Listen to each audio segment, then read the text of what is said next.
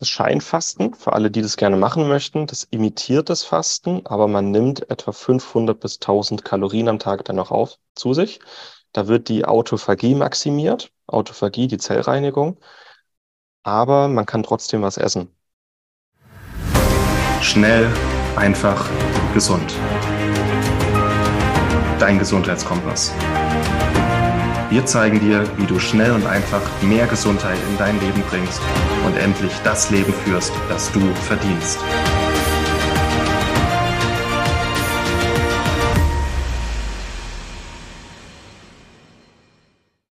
Fangen wir an. Teil 1, Grundlagen und Vorbereitung.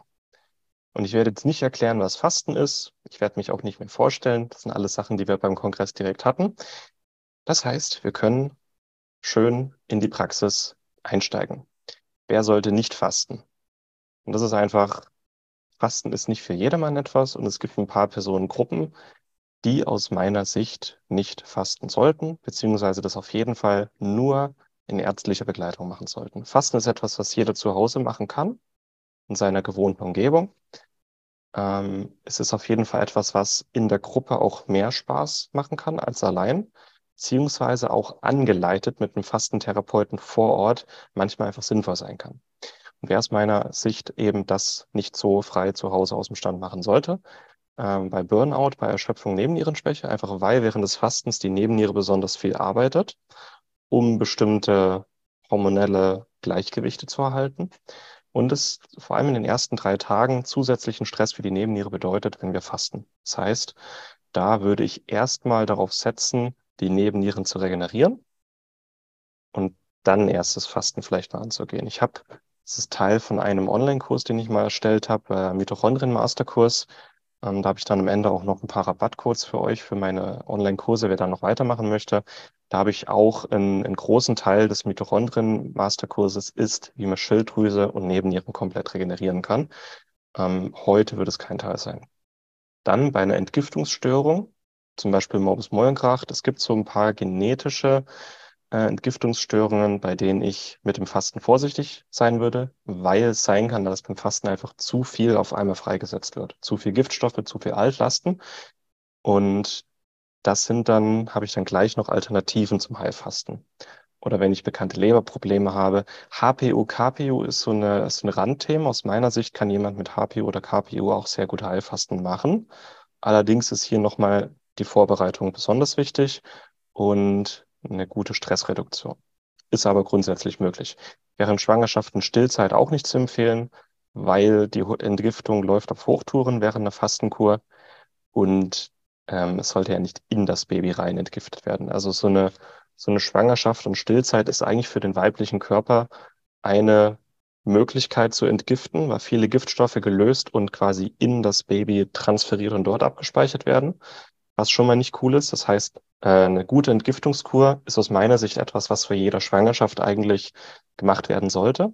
In der chinesischen Medizin zum Beispiel ähm, bereitet man sich ein bis zwei Jahre auf eine Schwangerschaft vor als Frau. Als Mann kürzer, aber auch als Frau ein bis zwei Jahre.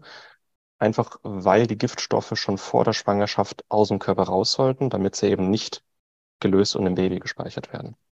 Und viertens, bei Untergewicht, spätestens wenn der BMI unter 18 ist, würde ich auch ähm, nicht heilfasten, weil man einfach in kurzer Zeit sehr viel Gewicht verliert. Plus ähm, bei Männern und Frauen ähm, beobachte ich, wenn der Körperfettanteil unter ein bestimmtes Niveau fällt, bei Männern unter 10 Prozent, bei Frauen unter 15 bis 20 Prozent, dann ist das Stress für den Körper. Der Körper merkt, dass seine Reserven immer weniger werden. Unser Fettgewebe ist ja ein Überlebenspolster. Und wenn der Körper merkt, mein Polster schmilzt und ich bin gerade in einer Fastenkurs, ich habe gerade nichts zu essen, dann geht der Körper schneller in den Stressmodus und schneller in diesen, äh, was man als eingeschlafenen Stoffwechsel bezeichnet. Das heißt, bei Untergewicht kann es auch zusätzlichen Stress für den Körper bedeuten, wenn man fastet. Da wäre dann zum Beispiel die ketogene Ernährung oder das Scheinfasten geeigneter, wobei ich auch jetzt komme. Ähm, genau, was, was, wenn eine Heilfastenkur gerade zu intensiv ist, wenn eben eines der vorherigen Dinge zutreffen Oder wenn du merkst, du packst es einfach gerade nicht oder du weißt nicht, ob du es packst, dann kann das Intervallfasten erstmal für dich eine gute Möglichkeit sein. Erstmal mit zwölf Stunden starten, also zwölf Stunden zwischen Abendessen und Frühstück und dich dann langsam über die Wochen und Monate auf 18 Stunden steigern. Allein schon, dass der Fastenstoffwechsel trainiert wird, der Fettstoffwechsel trainiert wird. Du kannst einmal die Woche einen Fastentag machen. Und es kann auch bei, bei den auf der letzten Folie gezeigten Situationen, kann so ein Tag Fasten in der Woche gut verkraftet werden und kann ich auch sehr empfehlen. Bei mir ist es, wenn ich einen Fastentag mache, meistens der Montag. In der Regel, weil ich am Wochenende ein bisschen mehr Ruhe habe und ein bisschen mehr esse als normalerweise. Das heißt, ich kann am Montag schön von meinen Speichern zehren. Scheinfasten ist eine Möglichkeit, dass die Fastenprozesse im Körper laufen, aber eben nicht nichts gegessen wird. Zu Scheinfasten habe ich gleich noch was. Oder die ketogene Ernährung. Das ist eine Ernährungsform, die das Fasten imitiert, aber auch ähm, quasi, dass es längerfristig möglich ist, ohne dabei Gewicht zu verlieren. Man kann Keto machen, um damit abzunehmen. Also gerade bei Übergewicht, bei Stoffwechselerkrankungen, metabolischem Syndrom habe ich mit Keto schon wirklich sehr, sehr tolle Erfahrungen gesehen. Man kann Keto aber auch äh, isokalorisch machen, also dass man genauso viel Kalorien isst, wie man verbraucht und einfach nur der Fastenstoffwechsel 24 Stunden am Tag läuft. Ähm, während der Ketose hat man auch, wie dann ab, ungefähr ab Tag drei bis vier beim Fasten, hat man einen schönen klaren Kopf, hat gute Laune, hat viel Energie, hat viel Ausdauer. Und das kann man während der ketogenen Ernährung schön nutzen. Gerade in den Winter- und Frühlingsmonaten ist aus biologischer Sicht Keto eigentlich auch was sehr Sinnvolles. Das Scheinfasten, für alle, die das gerne machen möchten, das imitiert das Fasten, aber man nimmt etwa 500 bis 1000 Kalorien am Tag dann noch auf zu sich. Da wird die Autophagie maximiert. Autophagie, die Zellreinigung aber man kann trotzdem was essen. Also ist wie Keto eine Möglichkeit, vom Fastenstoffwechsel zu profitieren, ohne damit wirklich ähm, zu viel Gewicht zu verlieren. Oder wenn man merkt, so dieses Nicht-Essen stresst mich gerade zu sehr, dann kann auch das Scheinfasten eine Möglichkeit sein, quasi einen gesunden Mittelweg zu finden. Ähm, Scheinfasten nach Professor Longo wird so aussehen, dass man in diesen fünf Tagen ähm, grob, was im Körper passiert und was die fünf Schwerpunkte sind. Tag eins ist der Übergang in den Scheinfastenzustand.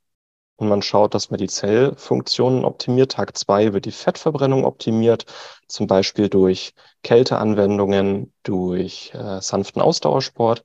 Tag drei wird die äh, Autophagie maximiert, das Zellrecycling. Tag vier, nachdem der Alt als Schutt rausgeschafft wurde, wird dann Tag 4 die Regeneration angeregt und Tag 5 ähm, das dann noch fortgeführt quasi. Was man in diesen fünf Tagen essen kann, das kann man selber quasi, das kann jetzt wie ein Einkaufszettel sein. Es gibt aber auch so fertige Scheinfastenkuren, die man sich kaufen kann. Ähm, da gibt es eine Firma, die das vertreibt in Deutschland kostet allerdings so 200 bis 300 Euro, ist dann allerdings schon komplett vorportioniert und fertig gewürzt und alles. Also man hat wirklich keinen Aufwand. Ähm, was man da im Grunde isst, die fünf Tagen, sehr viele Leinsamencracker, Tee, Oliven, Olivenöl, Pilze, Heilpilze, auch Extrakte daraus, Nussriegel, Gewürze, Kräuter, Espresso, also guter Espresso, grünes Gemüse, ähm, bestimmte Tütensuppen, zum Beispiel Tomatensuppe, ähm, aber ohne viele Konservierungsstoffe und Aromastoffe und Geschmacksverstärker und Multivitamintabletten, damit der Körper eben seine Nährstoffbedürfnisse dennoch erfüllt bekommt. Also wer sich ein bisschen genauer, wer ein bisschen genauer hinschaut, das ist eigentlich eine mediterrane Ernährung, äh, vegan und mit Fokus auf ähm, gesunde Lebensmittel, die wenig Proteine und wenig Kohlenhydrate enthalten. Und nach den fünf Tagen Scheinfasten ist man auch sehr schön in der Ketose drin. So, der richtige Zeitpunkt zum Fasten. Wann sollte ich fasten? Ich finde, aus biologischer Sicht, das ist übrigens äh, ein äh, Fotografenbild von mir von meiner letzten Heilfastenkur. Ähm, ich finde, aus biologischer Sicht ist es sinnf am sinnvollsten zwischen Januar und Ostern zu fasten, weil auch hier, wir sind ja auch eher in, in nördlichen Gefilden, ähm, es war relativ normal für unsere Vorfahren, nach Weihnachten bis Ostern zu fasten, weil meistens die Nahrungsmittelreserven immer weniger geworden sind. Das heißt, es war schon aus praktischen Gründen oft, dass man fasten musste. Teilweise war es auch einfach religiös, ähm, aus religiöser Sicht, dass man zwischen Fast, äh, Fasching und Ostern gefastet hat, um auch ein bisschen das Fasten von Jesus zu imitieren. Wir sind hier im, im Abendland äh, christlich geprägt. Aber es ist auch im Winter, ist unsere Kohlenhydratverwertung nicht so gut wie im Sommer. Also unsere Kohlenhydratverwertung, vor allem die Aktivität dieser ähm, Enzyme in unserem Kohlenhydratstoffwechsel, ist am höchsten, wenn wir in der Sonne sind. Das heißt, auch die Sonne reguliert, wie unsere Kohlenhydratverwertung ist. Das heißt, im Sommer ähm, ist unser Stoffwechsel mehr auf Kohlenhydrate optimiert und im Sommer kommen auch, äh, gibt es auch reichlich frisches Obst zum Beispiel und im Winter läuft rein biologisch gesehen unser Fettstoffwechsel besser und die Kohlenhydratverwertung weniger, weil es eher dunkel und kalt draußen ist. Das heißt, es fällt uns auch leichter im Winter zu fasten als im Sommer. Also es, wenn jemand jetzt einmal im Jahr wirklich eine Heilfastenkur machen möchte, ist jetzt eigentlich der richtige Zeitpunkt und so ab April, Mai, wenn es auch wieder wärmer draußen ist und wieder mehr Licht gibt und es auch wieder länger hell bleibt, dann switcht unser Stoffwechsel automatisch eher auf Kohlenhydrate und dann haben wir auch weniger Lust auf deftiges, sondern mehr auf süßes, leichtes, leicht verdauliches. Hat also auch einen biologischen Hintergrund, warum wir im Winter mehr diese deftigen, auch fetten Sachen mögen und im Sommer mehr die süßen, leichten Sachen. Das einmal, ähm, nimm dir Zeit für dich. Also ich habe schon gefastet im Urlaub, ich habe schon gefastet nebenher, ganz normal gearbeitet. Und es ist am schönsten und entspanntesten, wenn du nicht während des Arbeitsalltages fastest. Im Arbeitsalltag bist du meistens so in deinem Tunnel, in deinem, äh, ja, auch in, äh, im Alltagsstress gefangen, hast deine Verpflichtungen. Und das Fasten ist einfach am angenehmsten und am schönsten ähm, und auch am, entspanntesten, wenn du dir Zeit für dich nehmen kannst. Also wenn du dir dafür Urlaub nimmst, ähm, am besten sogar aus deinem Alltag ausbrichst, wohin gehst, wo du deine Ruhe hast oder mit einer kleinen Gruppe zusammen fasten kannst. Wenn du sagst, ich kann mir gerade keinen Urlaub dafür nehmen, dann empfehle ich, Freitag zu beginnen mit dem Fasten. Es braucht bei den meisten Menschen so drei Tage, bis sie voll drin sind im Fasten. Modus. In der Ketose, bis du keinen Hunger mehr hast, bis wirklich die komplette Energie äh, auch im Kopf freigesetzt wird. Das dauert so etwa drei Tage. Und am ersten Tag, also Freitag, erster Tag ist eher abführen. Und am ersten Tag hast du höchstwahrscheinlich eher wenig Hunger. Und wenn du festangestellt bist, wirst du Freitag wahrscheinlich auch eher einen kurzen Arbeitstag haben. Das heißt, ähm, da ist es dann nicht so schlimm, wenn du Freitagnachmittag Hunger bekommst oder am Abführen bist, weil du dann vielleicht eh schon daheim und Wochenende hast. Und dann Tag zwei und drei, wo dann der Übergang in den Fastenstoffwechsel ist und zwei, Tag zwei und drei sind erfahrungsgemäß auch die äh, anstrengendsten. Ab Tag vier läuft's in der Regel, aber Tag zwei und drei können anstrengend sein. Da ist es einfach wichtig, dass du Wochenende hast und daheim bist und deine Ruhe hast und nicht auf der Arbeit bist, weil dann kommt Stress quasi aus deinem Körper wegen der Umstellung in den Fastenstoffwechsel. Es kommt Stress von der Arbeit, es kommt Stress vielleicht von der Familie, von Kindern, von Verpflichtungen. Und das kann dann alles ein bisschen viel sein. Das heißt, wenn du dir keinen Urlaub nehmen kannst, und das ist ganz wichtig, dann mach es ab Freitag. Idealerweise sogar, wenn du möchtest, über Ostern, ähm, einfach weil ein langes Wochenende ist und die Feiertage. Weil das ganze, der ganze Rahmen um das Fasten finde ich genauso wichtig wie das Fasten selber. So, wie lange fasten? Das darf jeder selber entscheiden. Ich habe bisher ähm, bis maximal sieben Tage gefastet. Also ich habe selber in den letzten Jahren schon hier und da eine Fastenkur gemacht und es waren immer so zwischen vier und sieben Tagen. Ähm, nach sieben Tagen hat es mir dann eigen äh, gereicht. Plus ich nehme auch während so einer Fastenwoche drei, vier Kilo ab und neige dann schon auch unter die zehn Prozent Körperfett zu fallen. Und nach Tag sieben merke ich dann einfach so, das reicht dann einfach. Also ich habe dann auch nicht mehr so viele Reserven. Ich weiß aber auch, in den sieben Tagen, wenn ich faste, geht's rund. Deswegen reichen mir sieben Tage. Ich habe aber auch schon hier von Leuten im Kongress gelesen, die 10, 14, 21 Tage fasten. manche sogar bis 40 Tage, so wie Jesus, Buddha, Mohammed, die haben 40 Tage gefastet alle. Ähm, das heutige Seminar ist auf fünf bis zehn Tage ausgelegt und das ist auch so, was ich sagen würde, für die meisten ideal. Mehr als zehn Tage, das sollte man schon geübt sein, das sollte man richtig im Flow sein, wenn man merkt, es, es flutscht einfach und nach sieben oder zehn Tagen merkt man, ah, ich kann noch ein paar Tage machen, dann macht es gerne.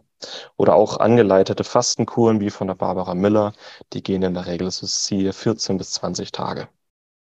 Aber so, wenn du dich die Frage stellst, so deine erste Heilfastenkur, wie lange sollst du fasten? Fünf bis sieben Tage finde ich ideal. Wenn du nach sieben Tagen merkst, ah, da geht noch was, kannst du auch bis zehn Tage machen. Also es geht dann auch nicht darum, mehr hilft mehr. Das muss jeder für sich selber auch spüren. Du wirst in dich reinspüren, nach den fünf oder nach sieben Tagen, wie geht's dir? Kannst du es dir noch ein paar Tage vorstellen? Und dann gibt's die, die sagen, äh, wenn ich jetzt daran denke, noch ein paar Tage zu fasten, spüre ich Stress. Und dann gibt es die, die sagen, ach, da geht noch was. Und das muss jeder dann für sich selber entscheiden. Aber fünf oder sieben Tage finde ich eigentlich als ziemlich ideal. Vielen Dank, dass du dabei warst. Hole dir unter www.schnelleinfachgesund.de slash newsletter noch mehr Gesundheitstipps zu dir nach Hause. Dir hat die Folge gefallen? Dann lass uns gerne eine 5-Sterne-Bewertung da damit mehr Hörer auf uns aufmerksam werden und von dem Wissen profitieren.